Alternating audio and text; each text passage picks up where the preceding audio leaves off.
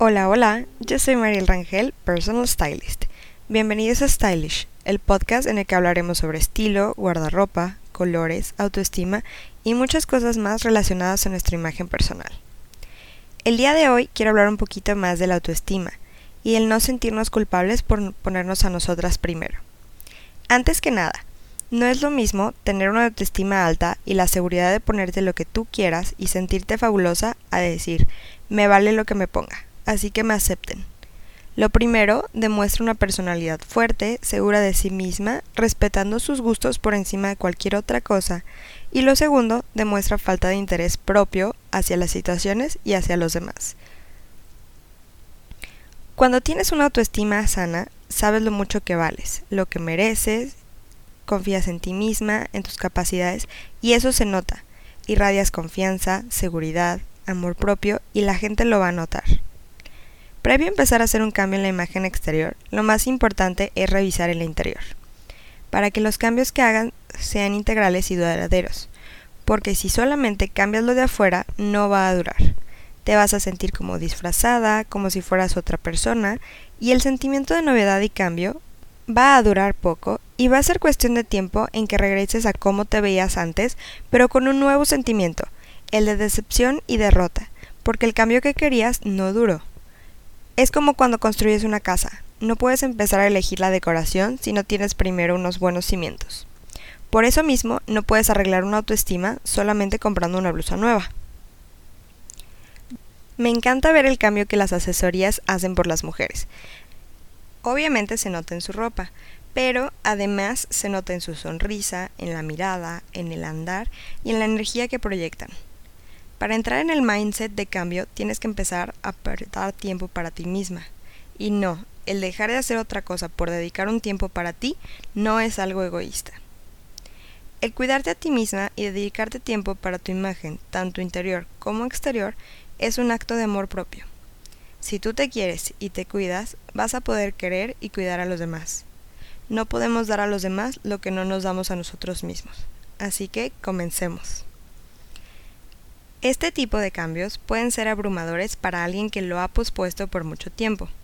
A mí me gusta empezar por cosas chiquitas, como ir por un corte de cabello. No tiene que ser un cambio radical, solo un despunte basta para comenzar. Ya que hay mujeres que ni para eso se han dado tiempo.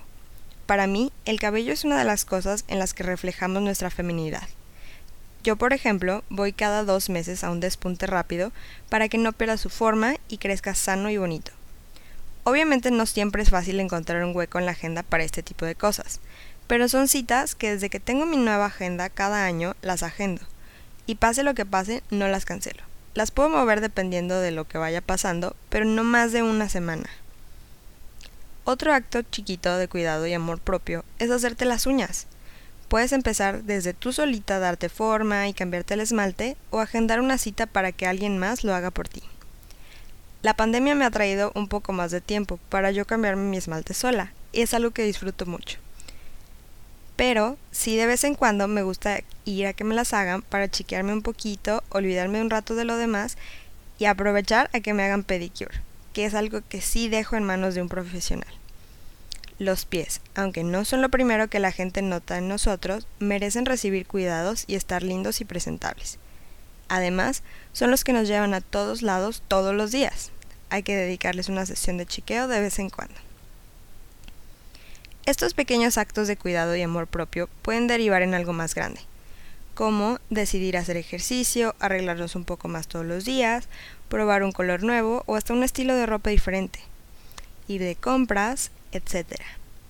A esto le llamo efecto bola de nieve, porque comienzas con algo chiquito que no parece ser relevante y continúas haciendo cosas por ti, el tener mini metas e irlas cumpliendo ayuda a crear rutinas. Puedes empezar con tu arreglo personal, skincare, manicure, cabello, después llevarlo a tu guardarropa, a tu vida personal, a tu trabajo. Esto puede desatar una serie de cambios positivos en ti. Comienza a dedicarte 5 minutos diarios, hasta que tengas la rutina de cuidados que vaya contigo. Puede ser tan larga o tan corta como tú quieras, e incluir todo lo que gustes. Cosas como tomar un café contigo misma, comprarte flores, ir al parque, escuchar música, leer, ver una serie, lo que sea, lo que a ti te guste, pero hazlo por ti. Si algo de lo que les platiqué el día de hoy les hace sentido y quieren saber más, no dejen de escuchar este podcast semanal y escríbanme a mis redes sociales que están en la descripción del episodio. Gracias por su atención y recuerden, el estilo no se compra, se crea.